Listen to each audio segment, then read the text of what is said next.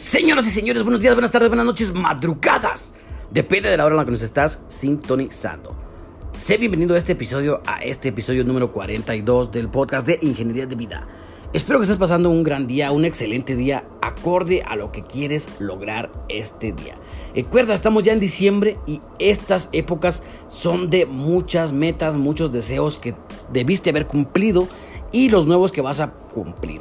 Así que espero que lo estés logrando, espero que te, pongas metas muy, muy precisas y que las puedas lograr esta vez, si no lograste alguna meta, espero que te vayas poniendo metas en las que sí logres alcanzarlas. Y primero que nada quiero agradecer por también escribirme en Instagram. Recuerden que estoy como arroba N-U-H-E-S-I, arroba Nuesi. Ahí nos puedes hacer una pregunta para pasarla directamente al episodio siguiente que sería el 43. Y estamos con esas preguntitas de el Instagram. Tenemos dos también de este día. que nos pregunta este estimado Bettini? ¿Cuál sería tu superpoder? Pues Estimado Bettini, primero que nada, muchas gracias. Están tus saludos al aire y espero que también estés disfrutando un excelente día. Un superpoder, fíjate que me la pones muy difícil porque a veces queremos tener mucho, muchos superpoderes, pero no podemos. Por ejemplo, estaba yo tratando de hacer un curso de lectura rápida porque hace algunos años tomé un curso de lectura rápida y no lo aplicaba más que hasta ahora que ya estoy tratando de leer mm, un poquito más quiero ah, acabar más rápido un libro y sería un buen superpoder leer más rápido los libros o cuestión de segundos para poder aplicarlo y también que esté retenida la información, no nada más leer por leer, sino que retener y aplicarlo. Ese sería un superpoder que a mí me gustaría tener bastante eficaz. Aprender rápido, leer rápido y también otro superpoder que se me ocurre ahorita sería yo este, ser un poquito más resiliente, que todo lo que me pasa pueda yo este, ensuciar eh, un poquito, pero limpiarme luego, luego. O sea, que todo lo que me haya pasado, a lo mejor de forma negativa, poder aplicarlo eh, hacia, o canalizarlo hacia otra, hacia, otra zona y de esa, de, esa, de esa energía que se va haciendo, pues que no me, no me afecte directamente en mis emociones o en mi, en mi persona. Yo creo que esos serían unos superpoderes chidos que a mí me gustaría tener. Y claro que sí, los voy a empezar a desarrollar porque ¿quién dice que no se puede lograr alcanzar esos superpoderes aunque parezca que no, no se puede? Y muchas gracias Bettini, ahí está tu respuesta. Espero que también me comentes cuál es tu superpoder o qué superpoder querrías tener tú para que pues seas mucho mejor en tu vida. Y nos vamos también ahora con nuestro amigo Adrián Sánchez, que nos pregunta, hola, algo que me puedas comentar sobre el liderazgo en la vida y las empresas. Pues bien, mi estimado Greñas, me acuerdo muy bien de ti del episodio pasado que también nos estás diciendo. Eh, esta vez, fíjate que el liderazgo, hay muchas personas y hay distintos liderazgos, hay distintos tipos de liderazgo. Por ejemplo, están los que son los liderazgos controlados, que es alguien dictador, algún Hitler, que sea dictador y que a fuerza se haga lo que él dice. Y dependiendo de cómo sea la persona a la que está siendo liderada, necesita moverse. Si tú eres un buen líder, vas a obtener grandes recompensas y vas a ayudar a las personas. Un líder se trata de ayudar a las personas que quieres liderar, no se trata de mandar. Eso sí te lo puedo recomendar bastante que cuando seas o que desarrolles un líder, ayudes a las personas a que se mejoren y hasta mejor, hasta que también ellas te rebasen, porque van a estar muy agradecidas contigo, van a saber qué hacer, van a saber tomar decisiones, van a poder alcanzar metas y por consecuencia pues te van a agradecer todo lo que están este, logrando. Acuérdate que un líder en una empresa pues necesita habilidades gerenciales que son o directivas que son por ejemplo cómo distribuir, cómo delegar la empresa, cómo poder tomar, incentivar a las personas, motivarlas a hacer las cosas que también los proyectos que están directamente en una empresa los logren sin, sin que se sientan inconformes contigo, porque un buen líder es el que logra resultados y ese resultado se va a lograr en equipo.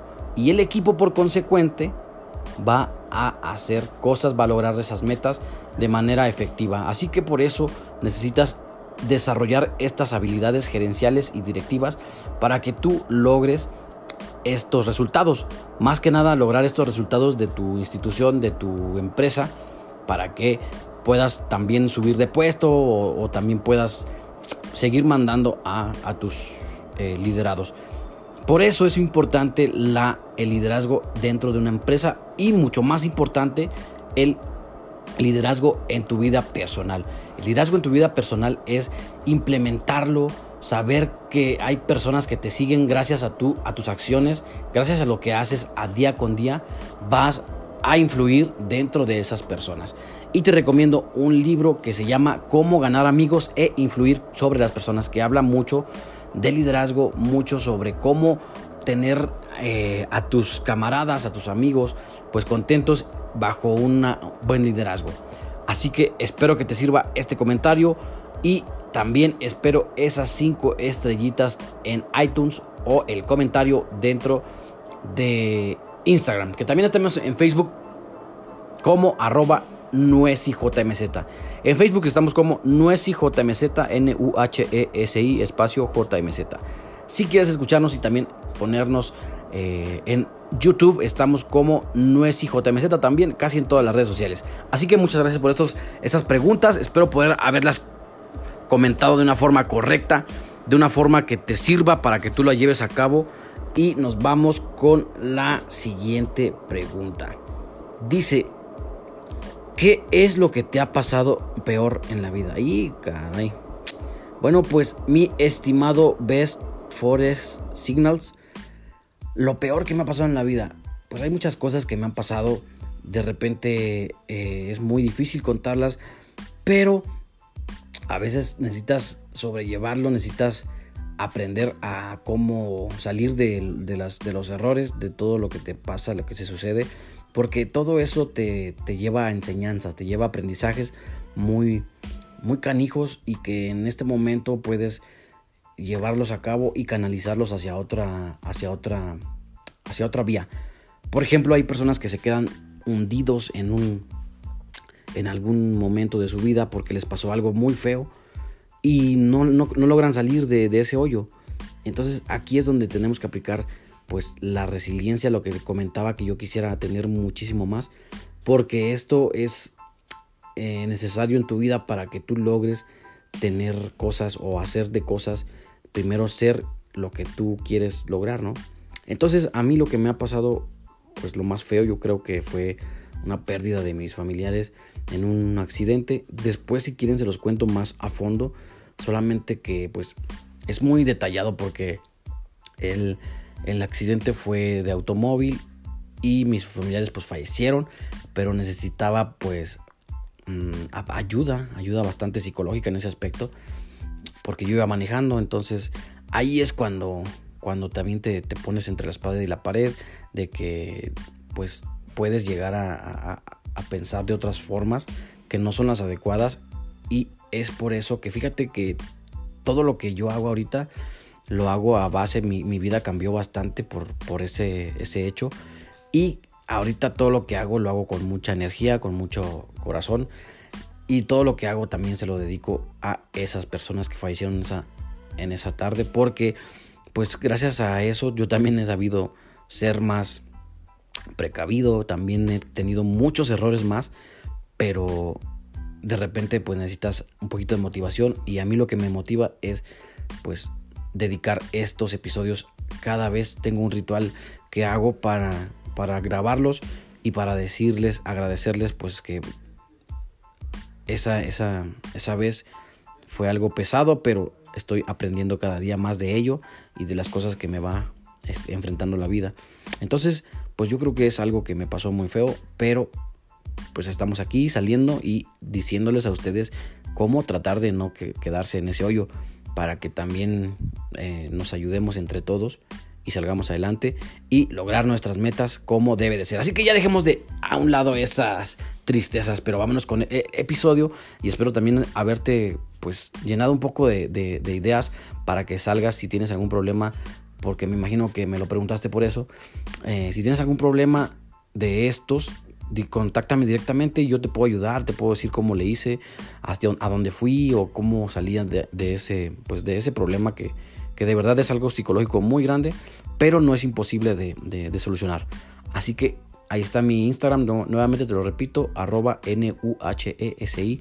Si tienes algún problema emocional, también puedes con confianza decirme, mandarme un DM y con gusto te lo te trato de ayudar. Así que gracias, gracias por esas preguntas. La verdad es que también me llenan de mucha emoción porque estoy ayudándolos a que ustedes salgan adelante y que también ustedes me ayudan a recordar y hacer y seguir adelante con lo que estamos tratando con nuestros propósitos. Y comenzamos ahora con el episodio.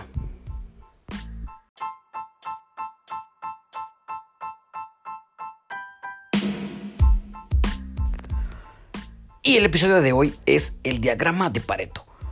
Muchos a lo mejor ya sabemos lo que es un diagrama de Pareto, pero si no lo sabes, aquí te explico lo que es. Un diagrama de Pareto no solamente se considera la frecuencia de ocurrencia, sino también es su importancia. Aquí el diagrama de Pareto es casi casi la causa y el efecto. Por ejemplo, en un diagrama de Pareto en las empresas tiene que ver mucho con los clientes, tiene que ver mucho a veces con las quejas que se generan. Por ejemplo, otra cosa, el 20% de las personas, por ejemplo, que a veces están dentro de una empresa, generan el 80% de los productos que se van y se exportan o se venden hacia las demás empresas o hacia el consumidor, el mismo cliente. Otro ejemplo sería el 20% de la línea del producto puede generar el 80% de los desechos y el 20% de los clientes puede generar el 80% de las quejas. Así que, como ya lo escuchaste, el diagrama de Pareto es un diagrama que combina el 80-20. Se llama diagrama del 80-20 y aquí es efectuado para detectar errores contra posibles eh, soluciones, causas y efectos o causas y defectos, dependiendo también. Por ejemplo, también están en las empresas muy identificado lo que es la, el scrap que le llaman, por ejemplo, cuando algún material va haciéndose o deshaciéndose, que no sirve, que no funciona y lo van desechando.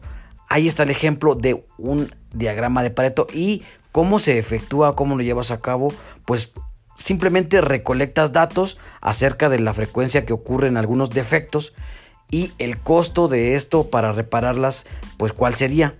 Eh, un diagrama de Pareto puede ser ponderado o puede cambiar su prioridad con respecto a los proyectos de mejora o al considerarlos bastante basados donde el tacto o el, o el lugar donde están haciéndose necesitan un poquito de correcciones, un poquito de frecuentemente estar con ellos para perfeccionarlos. Y esto nos hace que nos vayamos directamente a nuestra persona, nuestra personalidad, cómo aplicar esto dentro de nuestra vida cotidiana. Bueno, pues nuestra vida cotidiana está basada en errores también. A lo mejor nos equivocamos muy frecuentemente y no hacemos nada por mejorarlo. Entonces, si tú te pones en una grafiquita tus errores, tus defectos, comparada contra tus virtudes o tus asertivas, tus asertividades, pues vas a saber o vas a poner el 20% de lo que generas tus, tus cosas buenas van a generar las o, el 80% de las cosas malas. Y así si lo quieres cambiar, llegar a cambiar, necesitas ponerlos a prueba y necesitas mejorarlos para que vayan intercambiándose y que el 20% de los errores sean el 80% de tus asertividades. Por eso es muy importante tenerlo en cuenta y hacerlo que, que, que sea de verdad un funcionamiento dentro de tu vida, dentro de tu prioridad para que puedas mejorar en este ámbito. A lo mejor los errores que tenemos van siendo algunos miedos que vayamos teniendo durante mucho, mucho tiempo y no los enfrentamos, no los enfrentamos porque nos da más miedo a enfrentar que el mismo miedo. No sé si me entiendas. Pero por ejemplo, si quieres, te voy a dar cinco cosas que puedes hacer para que tú puedas mejorar esos miedos mediante un diagrama de Pareto. Y si tú no puedes hacerlo de una forma a la mejor escrita, pues te recomiendo que también lo hagas de una forma más, más tranquila, más a lo mejor solamente anotándolas en tu celular y llevándolas a cabo. Y el primer punto sería que dejes de huir de esos miedos que tú tienes. Cuando tú dejas de huir de los miedos que tienes, pues vas a empezar a enfrentarlos a la mejor y esos mismos miedos van a hacerse tus aliados. De repente lo vamos a, hablar en el cuarto punto que te voy a dar, pero cuando los haces tus aliados, al mismo tiempo vas a aprender de ello. Sería el punto número uno, el tip número uno. No huyas de esos miedos que estás generando porque a lo mejor simplemente son eh, algo que, que tú estás teniendo y que no existe. Si lo haces y si huyas de ellos, vas a hacerlo más grande y más grande y más grande hasta que no puedas eh, enfrentarlos. Entonces es mejor enfrentarlos desde ahora o que tú vivas con ellos, pero que, que les tomes la mano y que te vayas con ellos hacia adelante. El segundo punto sería dejar de negarlos. Dejar de negarlos es importante porque muchas veces eh, tenemos esa, ese defecto ese defecto de que yo no soy miedoso, yo no tengo miedo a nada y sin embargo tú sabes que por dentro te estás muriendo de miedo en lo que sea, lo que sea tu, miedo. Entonces mejor no lo niegues, acéptalo y empieza a, pues a, a lo mejor enfrentarlo. Porque esto nos va, nos da pie hacia el segundo punto que sería dejar de luchar con ellos. No veas el miedo como un enemigo, sino que necesitas enfrentarlo, pero de una forma inteligente. Si tú dejas de luchar contra él, vas a enfrentarlo de una forma inteligente, hasta te vas a unir con él. Porque también de esto nos lleva al punto número 4, que es hazte amigo de tus miedos. Si tú te haces amigo de tus miedos, muy bien dicen que si no puedes contra el enemigo, únete a él. Así que de una vez te digo, si tú te haces amigo de tus miedos y si los enfrentas de una forma inteligente, vas a poder, hasta puedes superarlo y mejorar, ser mejor persona, porque aquí es muy importante, cuando tú empiezas a hacerlos tus amigos, vas a poder eh, crecer como persona. Ah, y nos vamos al punto número 5, afrontalos como una oportunidad para crecer. Es lo que estamos hablando. Crecer como una persona enfrentando esos miedos te van a ayudar a que logres más tus objetivos, tus metas, lo que quieres lograr para tu vida. Y si los enfrentas como una oportunidad para crecer, pues vas a aprender de ello sin tener alguna deficiencia o alguna dificultad porque vas a aprender. Así que ahí están esos cinco puntos. Ahora trasládalos a la gráfica y vas a obtener tu diagrama de Pareto 80-20. Ahí está. Espero que te haya servido este episodio, el episodio número 42, y que nos dejes tus comentarios en Facebook, en Instagram o en YouTube. También estamos ahora a partir de hace dos semanas en iTunes. Donde sea que puedas, nos puedes ayudar con un comentario, con un like, suscribirte y todo lo que se realiza en cada área de estos lugares. Pero yo soy Nuez Jiménez, nos vemos hasta la próxima. Sale bye, chido, one.